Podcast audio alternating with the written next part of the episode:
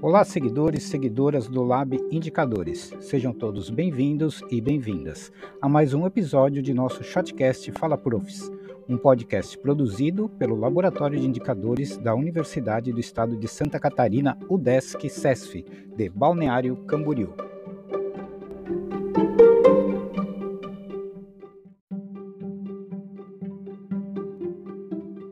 Meu nome é Mark Guzmão e neste episódio, o segundo de nossa série, vamos tratar sobre a PEC dos precatórios, novamente um tema atual e muito polêmico em nossa política. Continua conosco neste episódio a jornalista Fátima Larissa, especialista em gestão pública, e o professor Adilson Giovannini, coordenador do Lab Indicadores e professor adjunto do curso de Administração Pública da UDESC.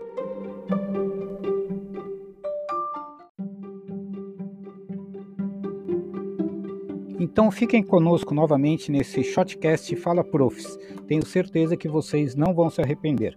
O assunto é polêmico, a PEC dos precatórios. Vamos lá.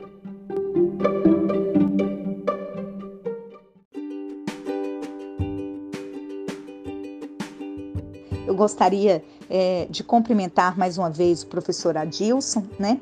E perguntar, professor, o seguinte: é, primeiro, é, questionar o senhor a respeito do que é efetivamente a PEC dos precatórios, né? Como professor, você pode nos dar uma explicação bastante didática. E o outro questionamento, a reflexão que eu deixo aqui neste, neste shortcast, é, é o debate é, frente à PEC dos, dos precatórios, que discute a questão é, do limite para o pagamento dos precatórios e a revisão do teto de gastos. Quer dizer, se uh, o governo não há, o, o dinheiro está limitado, se pagar todos os precatórios, como é que se vai uh, redirecionar o dinheiro né, para o Auxílio Brasil e também para os benefícios vinculados ao salário mínimo? Então, muito obrigada.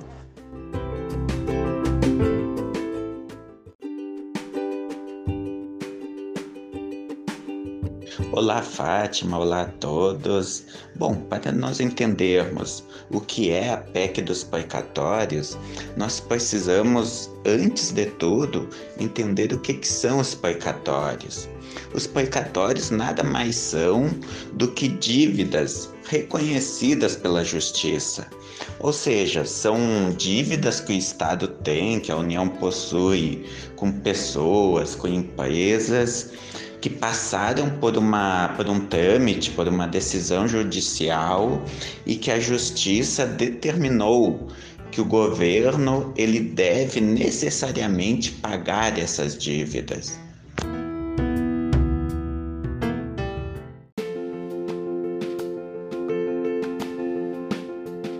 A PEC dos precatórios ela está vinculada à lei do teto nos gastos públicos, que foi aprovada em 2016 com validade de 2017 até 2027, podendo ser prorrogada por mais 10 anos, ou seja, até 2037.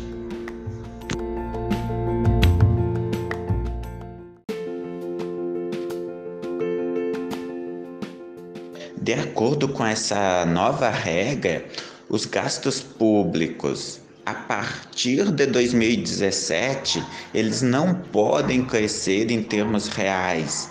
Ou seja, o máximo que os gastos públicos podem crescer a cada ano é o equivalente à inflação.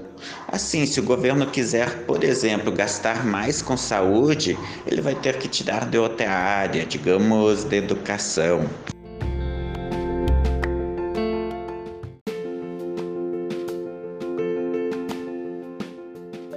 Caso da PEC dos precatórios, o que o governo está fazendo é simplesmente aplicando essa regra.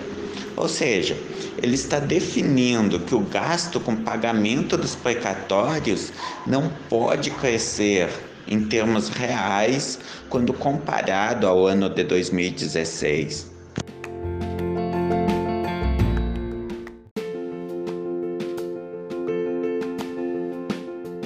Ou seja, o argumento do governo é que se este gasto crescer acima do limite estabelecido com base no ano de 2016, ele não estaria obedecendo a regra do limite no teto dos gastos públicos. Só que, claro, na verdade, este é um artifício que o governo está utilizando para conseguir aumentar os seus gastos em termos reais. Por quê? Porque na prática ele é obrigado, ele precisa pagar essas dívidas, porque são dívidas que já foram reconhecidas pela justiça, ou seja, é uma obrigação do governo para o ano de 2022. E o que ele está fazendo é utilizando, identificando um argumento para postergar o pagamento desses compromissos.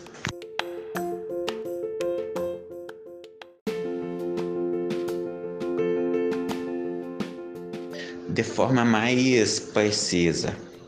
Para o ano de 2022, existe a previsão de que o governo terá que pagar quase 90 bilhões em precatórios.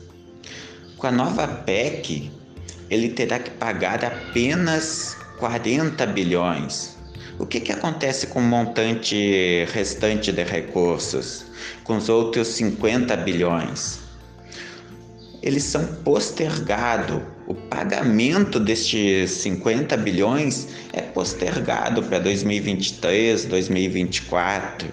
Só que, claro, o que, que isso é, implica na prática? Significa que o governo ele está se financiando, ele está pedalando, ele está postergando o pagamento de compromissos obrigatórios.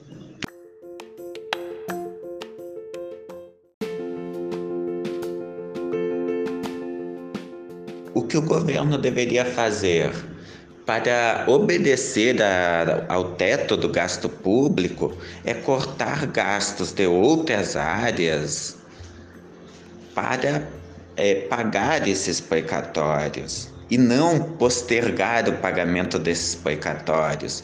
Porque no momento que o governo posterga o pagamento desses precatórios, significa que ele está aumentando seus gastos através do endividamento, sendo que a aprovação do teto dos gastos públicos ela foi feita justamente para evitar manobras como essa por parte do governo. Ou seja, a PEC dos precatórios ela fere diretamente o teto dos gastos públicos.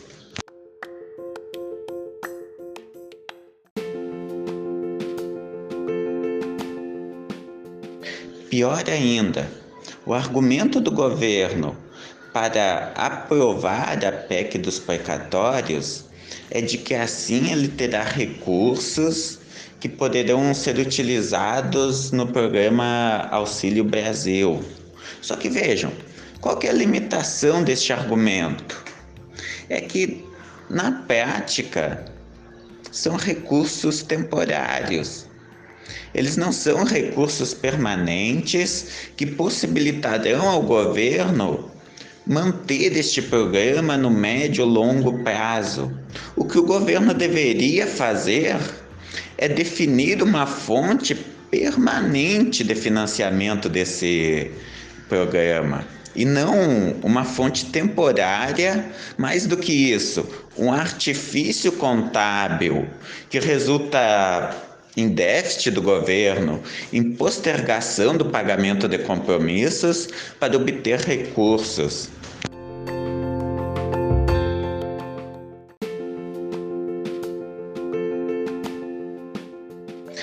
Ao aprovar a PEC dos precatórios, o governo ele está dando um tiro no seu próprio pé. Por quê? Porque ele está sinalizando para os agentes dessa economia de que ele não, não é um governo comprometido, de que ele não está comprometido, melhor dizendo, com seu equilíbrio fiscal, de que ele, é, ele está é, seguindo uma trajetória de endividamento futuro.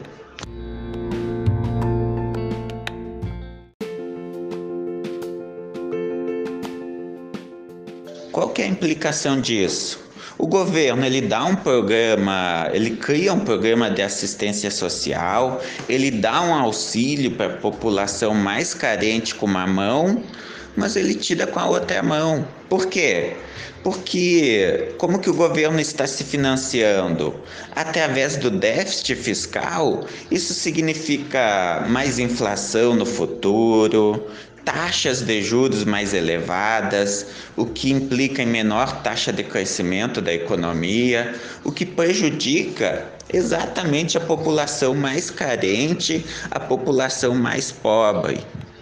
Ou seja, essa população ela tem acesso a uma fonte de renda por um lado, só que por outro lado, ela perde essa renda através da maior inflação, por exemplo.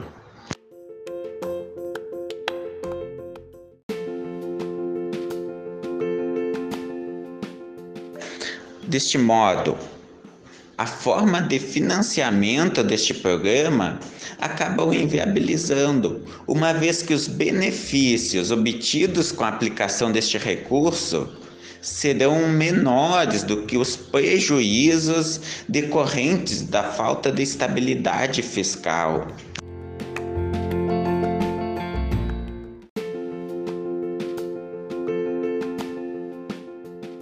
Uma vez que uma situação de déficit do governo implica em uma trajetória de estagnação da economia, de baixas taxas de crescimento econômico, elevada inflação, mais do que isso, elevada incerteza na economia, o que dificulta os investimentos, o que dificulta a geração de renda, gerando um quadro de pessimismo, um quadro negativo que mais do que compensa os benefícios trazidos por este programa.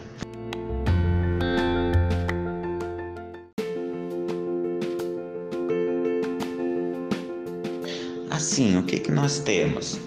Nunca é demais enfatizar que o programa, o Auxílio Mais Brasil, não é o limitante de ser Onde que se encontra a limitação? É na forma de financiamento. Este programa em si ele é mais do que desejável. No entanto, é preciso que haja a definição de uma fonte permanente de recursos que não sejam oriundos de um artifício, que não se, é mais do que isso, que não sejam oriundos de uma situação prejudicial à economia como um todo, prejudicial à situação financeira e fiscal do governo. É necessário, sim, é, a adoção deste programa, mas sem que isso resulte no comprometimento da saúde fiscal do governo e, consequentemente, em uma situação de deterioração, uma situação que é prejudicial à economia como um todo e, por conseguinte, à própria população que deveria ser beneficiada por este programa.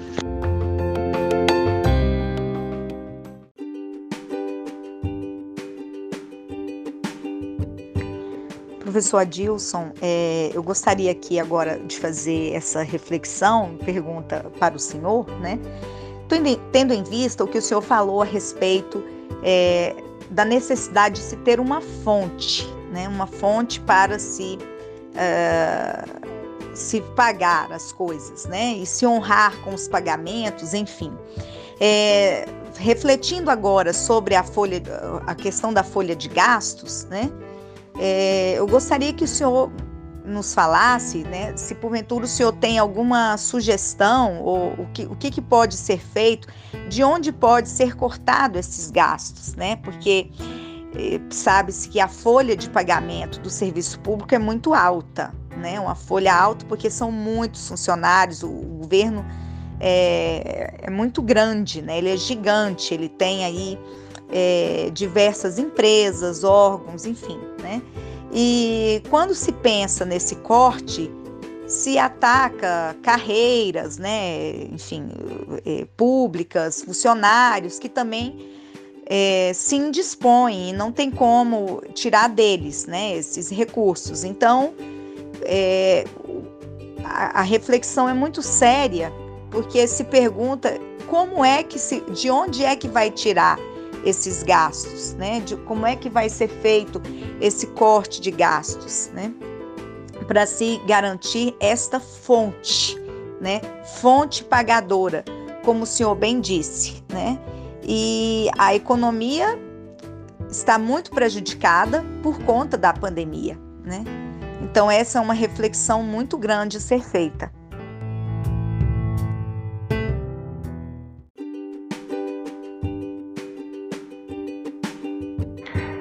Exatamente isso, Fátima.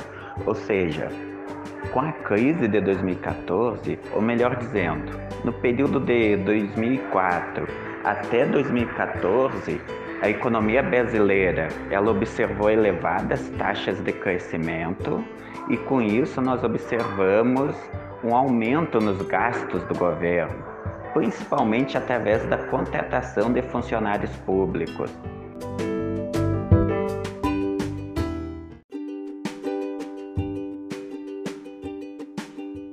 Este aumento nos gastos públicos, através da contratação de funcionários, ele tem um limitante. Por quê? Porque é um gasto rígido. Uma vez que o governo aumentou este gasto, a partir de 2015, 2014, 2015, conforme a economia entra numa situação de crise, a arrecadação do governo se reduz e ele se encontra com seus gastos rígidos, ou seja, o governo ele não consegue simplesmente reduzir esses gastos porque grande parte dos gastos está relacionado à contratação de funcionários públicos. Ele não pode simplesmente demitir esses funcionários.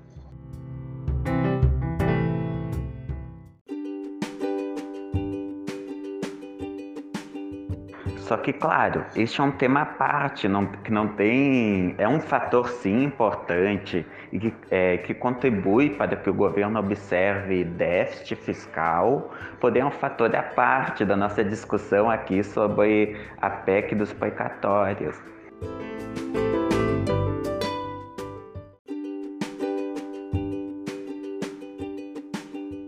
Esse discurso que defende o corte de gastos do governo ele precisa ser visto com cautela. Por quê? Porque, na verdade, o que o governo precisa fazer são políticas de incentivo à economia, políticas que incentivem a estruturação produtiva, o ganho de competitividade pelo setor econômico, pelas diferentes indústrias que existem em território nacional. Por quê? Porque uma política só voltada para o corte de gastos não vai resolver este problema econômico grave que o Brasil observa atualmente e que é, gerou este quadro de fragilidade nas contas públicas.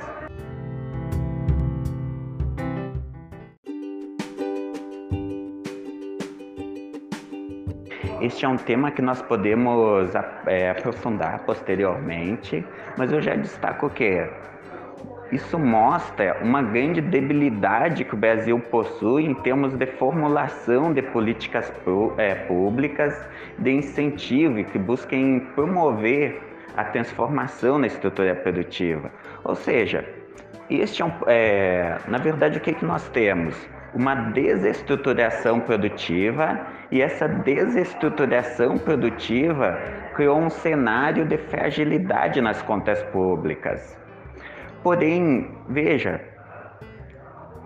essa fragilização das contas públicas é a consequência, não é a causa.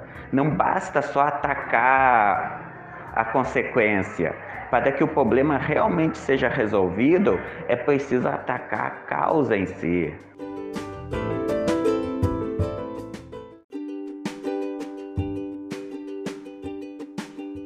Ou seja, para que a situação do governo melhore em termos de finanças públicas, É preciso de políticas que busquem estimular o setor produtivo, gerar emprego, gerar renda, estimular o crescimento da economia. Daí sim, daí a situação fiscal do governo vai melhorar. Por quê? Porque conforme as taxas de crescimento da economia se tornarem mais elevadas, é, a arrecadação do governo vai se elevar e ele automaticamente passará a observar uma, é, uma situação fiscal melhor.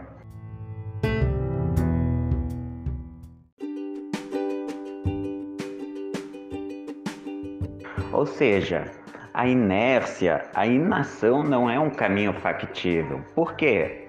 Porque apenas cortar gastos do governo, não vai, é, não vai fazer com que essa situação se modifique. Na verdade, o que o Brasil precisa é, é formular políticas públicas, políticas produtivas que consigam realmente contribuir para o maior crescimento do país. Apenas assim que nós vamos conseguir é, reverter essa situação atual. Ou seja, na verdade, a situação atual de crise econômica e, consequentemente, de crise fiscal no governo, ela só será é, revertida através de políticas públicas, através de um Estado que consiga adotar um conjunto de políticas públicas que promovam a maior competitividade, o maior crescimento da economia, a aquisição de novas tecnologias pelo setor privado.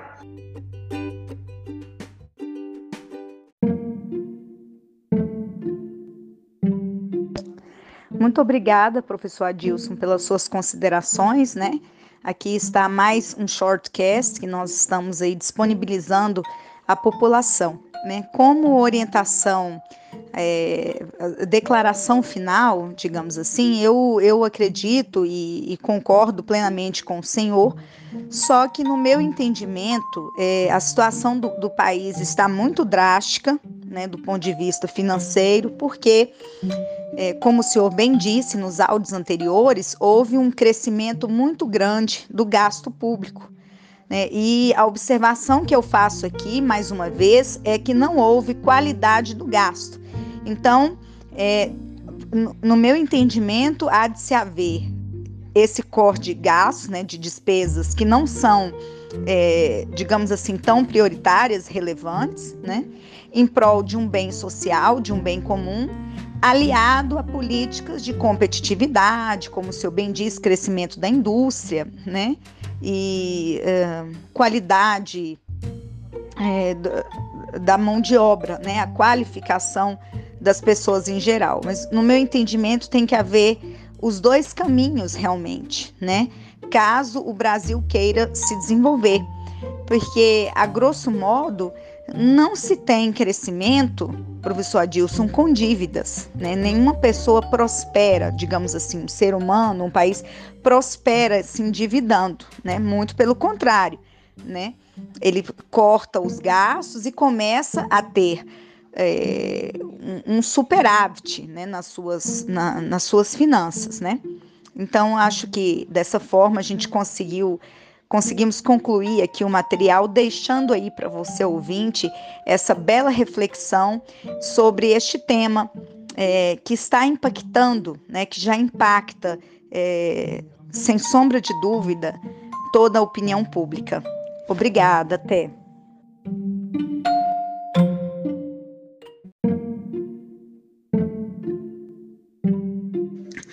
Sim, muito obrigado, Fátima. É exatamente isso. O desafio do Brasil na atualidade é como por um lado, estabilizar suas finanças públicas, ou seja, reverter esse cenário de desestabilização fiscal, garantir que a dívida pública não vai se levar por um lado, adotar as medidas necessárias para garantir a é, estabilidade da economia acima de tudo e, claro, ao mesmo tempo pensar em políticas produtivas políticas voltadas para o avanço do setor produtivo, justamente para é, buscar maiores taxas de crescimento econômico.